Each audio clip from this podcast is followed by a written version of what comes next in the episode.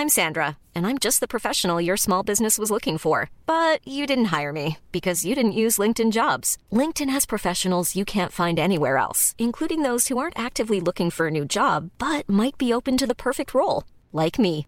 In a given month, over 70% of LinkedIn users don't visit other leading job sites. So if you're not looking on LinkedIn, you'll miss out on great candidates like Sandra. Start hiring professionals like a professional. Post your free job on linkedin.com/people today.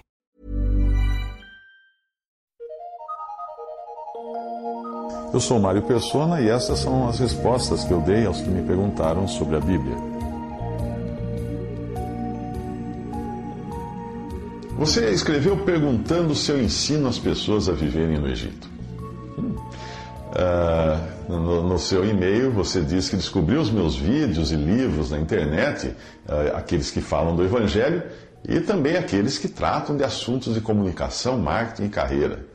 E depois de tecer alguns elogios a meu respeito, dizendo que sou muito inteligente, que tenho um preparo, um carisma muito grandes, você escreveu: Percebi que você continua pregando e ensinando nas suas palestras como viver no Egito você prega uma coisa no Evangelho em três minutos e vive outra no seu dia a dia? Ele me pergunta.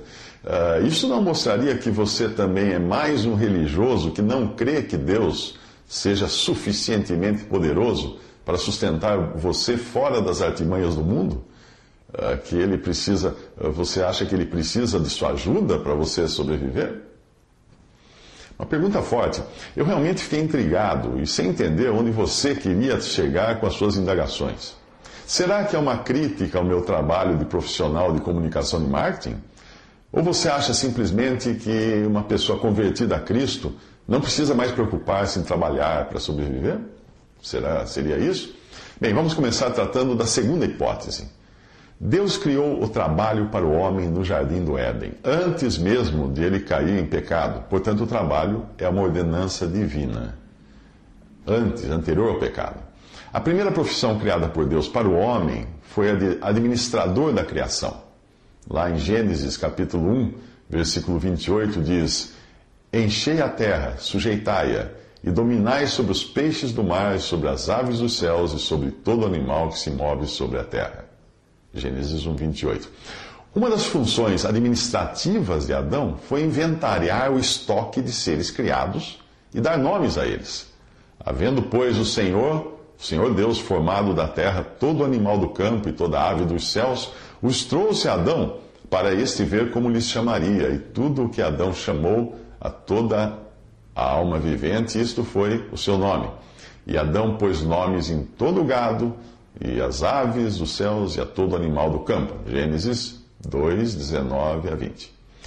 A outra função de Adão era cultivar a terra e vigiá-la, considerando que o inimigo de nossas almas já devia passear por lá buscando uma vítima.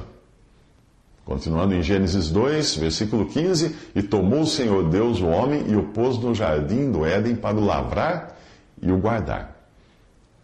Esta função continuou também depois da queda.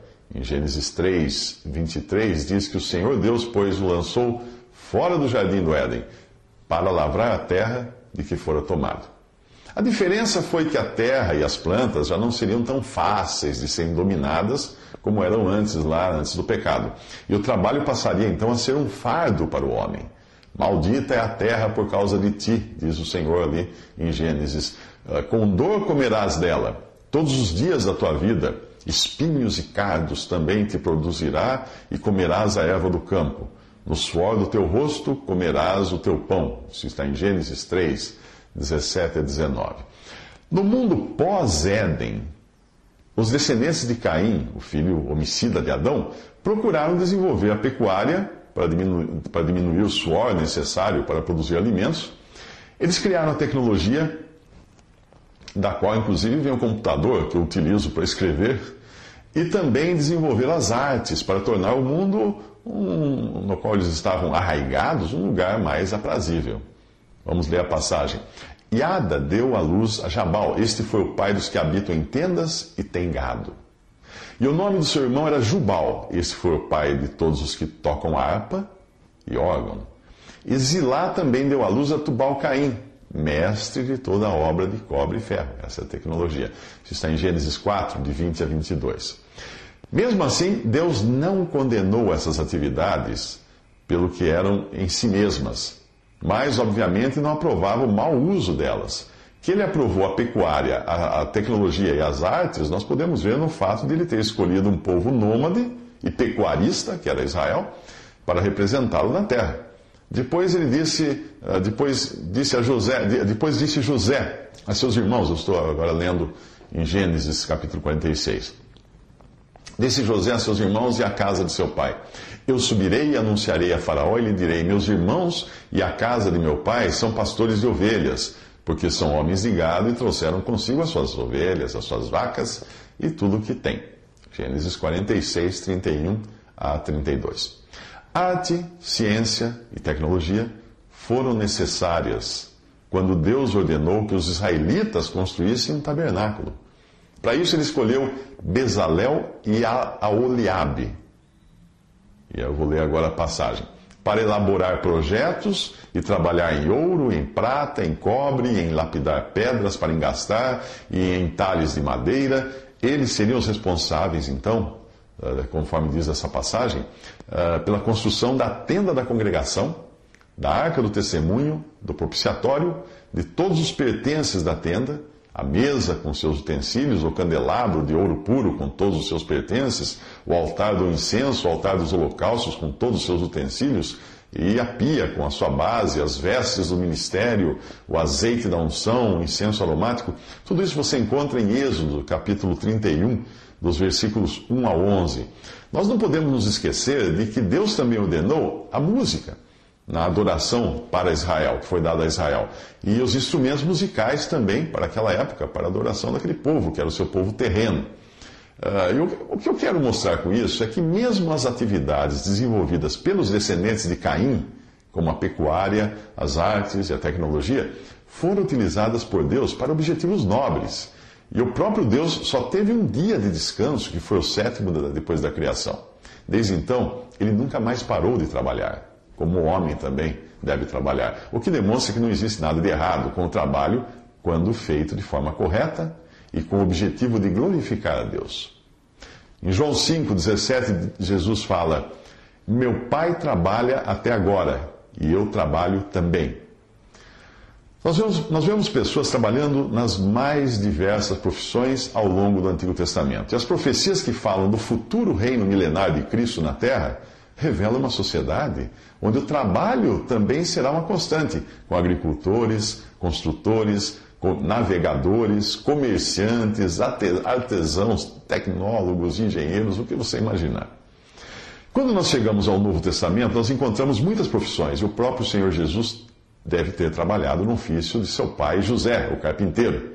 No Novo Testamento você encontra, além de pescadores e lavradores, produtores de vinho, pastores, artesãos, perfumistas, tecelões, uh, curtidores de couro, carpinteiros, oleiros, políticos, empregadas domésticas, comerciantes, banqueiros, barqueiros, soldados, ladrões, prostitutas e mendigos.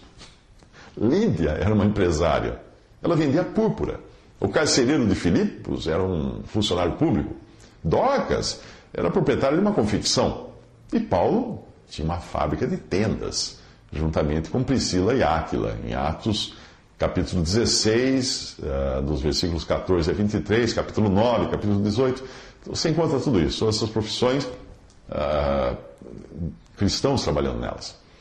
O trabalho secular é encorajado nas epístolas, como você pode ver nas seguintes passagens.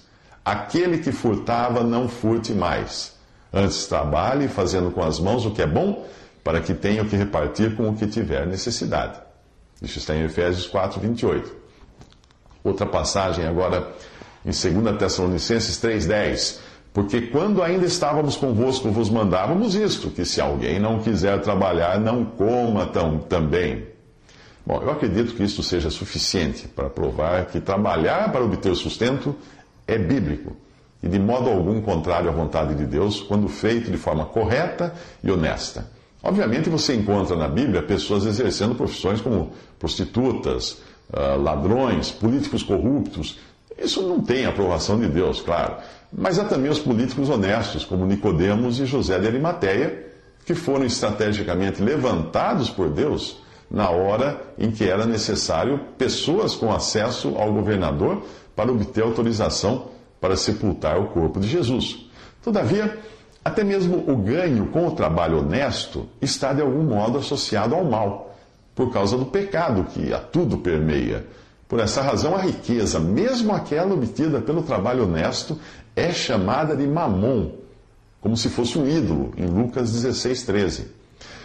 Generalizando, nós podemos dizer que todas as atividades profissionais, industriais, comerciais, artísticas, etc., traem, trazem em si a marca do pecado, por terem sido concebidas e realizadas por homens caídos e em um mundo arruinado. O próprio dinheiro que ganhamos com o nosso trabalho, com o suor do nosso rosto, do nosso, nosso rosto, é chamado de riqueza da injustiça, em Lucas 16, 9.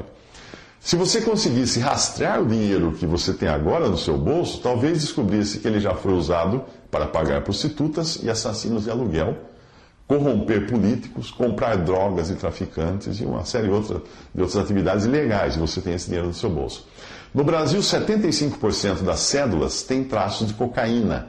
E nos Estados Unidos, esse, esse número chega a 90% das cédulas, porque o pessoal usa para fazer canudinho e cheirar cocaína, o dinheiro eles usam. Uh, é bom lavar as mãos então, porque se seu dinheiro já esteve no, no nariz de um, de um viciado. Como fala a parábola do mordomo infiel em Lucas 16, nós granjeamos, negociamos e obtemos as riquezas da injustiça enquanto estamos no mundo. E se nós formos sábios, como o mordomo da parábola, nós daremos a essas riquezas um destino que garanta resultados eternos. Lá diz assim: Eu vos digo, granjeai amigos com as riquezas da injustiça, para que quando estas vos faltarem, vos recebam eles nos tabernáculos eternos. Lucas 16, versículo 9. Em 1 João 2,16 diz que uh, tudo que há no mundo não é do Pai, mas do mundo. Bem, mas talvez o seu problema não esteja com o trabalho de uma maneira geral, mas com a minha profissão de palestrante de comunicação e marketing, já que você disse que eu continuo ensinando nas minhas palestras as pessoas a viverem no Egito.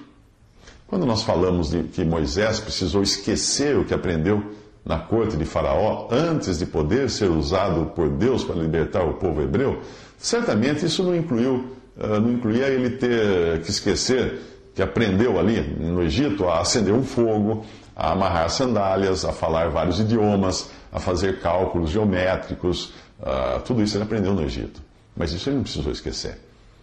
Eu e você usamos hoje as invenções dos egípcios, como o calendário, a escrita, o papel, a maquiagem, o arado, as pastilhas para mau hálito, sim, foram os egípcios que inventaram isso. O boliche, é, tinha boliche no Egito. A barbearia, a cerveja, as fechaduras de portas, a pasta de dentes foi inventada pelos egípcios. Isso sem falar da matemática que, uh, que eles ensinaram a Pitágoras, o grego Pitágoras, que nós aprendemos na escola, foi, aprendeu com os egípcios. Uh, da medicina, como cirurgias de catarata, que os egípcios já faziam isso há 4 mil anos, uh, e cirurgias do cérebro que eles já faziam, e astronomia também, que eles praticavam astronomia. Uh, se eles tivessem inventado a bicicleta, certamente Moisés teria aprendido a andar de bicicleta e nunca mais esquecido, porque é uma coisa que a gente nunca mais esquece. Portanto, não é esse conhecimento que Moisés precisou esquecer do Egito, mas tudo que fosse contrário ao conhecimento divino. Ele mostrou que soube fazer isso muito bem ao escrever o livro de Gênesis, falando do Deus Criador, e não do sol, como se fosse um Deus, ou de bois, gatos, besouros, como seres sagrados. Portanto, nesse sentido, o que eu ensino das minhas palestras tem muito a ver com as coisas do Egito, uh, mas sem ensinar as pessoas uh, a se maquiarem, fazer cirurgias ou jogar boliche, essas coisas eu não ensino. Mas a sua surpresa talvez esteja por ensinar marketing e vendas. Atividades que, na cabeça de alguns, são sinônimos de mentira e picaretagem. Bem, talvez eu possa ajudar você então a compreender essas profissões tão nobres e necessárias. Marketing é o processo de se identificar, analisar e atender às necessidades e expectativas das pessoas E você faz marketing até na hora de dar um presente para sua namorada. É, você precisa eh, identificar, analisar e atender a necessidade dela. Isso é marketing. Vender é uma das ferramentas do marketing. E é tão necessária que nada do que você possui, nada do que você possui, sua roupa, uh, seus óculos, a obturação do seu, dos seus dentes, seu sapato, qualquer coisa. Nada. O computador que você uh, usou para escrever para mim, nada do que você possui deixou de passar pelas mãos de um profissional de vendas. Alguém precisou vender isso para você. Senão você não teria. Nós compramos tudo o tempo todo. Até mesmo você veio ao mundo depois de uma ação de venda. Caso o seu parto tenha sido feito com trabalho vendido por um médico ou mesmo por uma parteira que foi até a casa da sua mãe. Como qualquer outra atividade, nestas você também irá encontrar profissionais inescrupulosos e até quando nós fazemos um trabalho honesto, o fruto desse trabalho pode fugir eh, do nosso controle. Eu não duvido da sinceridade e honestidade da parteira que trouxe o bebê Hitler ao mundo. Eu me sinto bem em poder ensinar marketing e vendas, principalmente numa sociedade conectada, na qual eu preciso explicar aos vendedores que mentir é um péssimo negócio. As vendas hoje dependem de relacionamentos longo, longos e de longo prazo. Os clientes podem detonar uma marca com apenas alguns cliques do mouse. Por isso, um de meus temas de palestras é ética. Eu também me sinto ótimo quando faço palestras de segurança no trabalho, nas indústrias, sabendo que talvez alguma dica que eu dê venha a salvar uma vida. Ou então quando falo de consciência ambiental, como forma de preservar os recursos do planeta para nossos filhos e netos, caso o Senhor não volte já. Eu não sei se você trabalha em alguma empresa, mas provavelmente você não teria esse emprego se não fosse pela ação dos profissionais de marketing, vendas e comunicação dessa empresa. É, são também profissionais como eu, que treinam os seus funcionários, funcionários da sua empresa, a se comunicarem melhor com os clientes. Tire o marketing fora, tire o marketing, tire as vendas, tire a comunicação, tire um atendimento bem treinado da empresa onde você trabalha e amanhã você estará procurando emprego. Claro, com a ajuda de sites, headhunters e empresas dedicadas à carreira e desenvolvimento profissional. Também dou palestras nesse sentido, com esses temas. Uma delas é marketing pessoal para ajudar as pessoas a se posicionarem de forma correta e honesta no mercado de trabalho. Bem, eu dou graças a Deus pelo trabalho que Ele me deu. Hoje eu já posso abrir mão de algumas atividades como consultoria, aulas, traduções de livros acadêmicos, para ficar apenas com palestras e treinamentos empresariais. Assim eu posso dedicar grande parte do meu tempo à obra do Evangelho, produzindo sites, livros e vídeos que levam a palavra de Deus a milhares de pessoas. Eu sei que minha atividade paralela no Evangelho, uh, com livros, vídeos, etc., nem sempre ajuda o meu lado profissional, eu sei disso pois eu sei que empresas deixam de me contratar por acharem que eu vou utilizar o tempo das palestras para pregar o Evangelho, o que eu não faço, por uma questão de ética profissional. Eles não me pagaram para fazer isso. Ah, mas não pense que já não me imaginei vivendo sem precisar fazer um trabalho secular. Eu acho que a primeira vez foi nos anos 70, logo depois de convertido, quando eu assisti, ah, eu era bem jovem, eu assisti Irmão Sol, Irmã, Irmã Lua, era um filme sobre a vida de São Francisco de Assis, um filme muito romântico, muito bonito. Eu fiquei cativado pela possibilidade de viver daquele jeito de São Francisco, vestido de trapos e gastando meu tempo conversando com passarinhos. Eu acho que muitos jovens da minha época sentiram o mesmo. Mas, para ser sincero, eu não sei ao certo se o que mais me atraía naquela época era ser pobre ou se era estar sempre ao lado de Santa Clara, que era interpretada por uma belíssima atriz ali, Judy Bolker.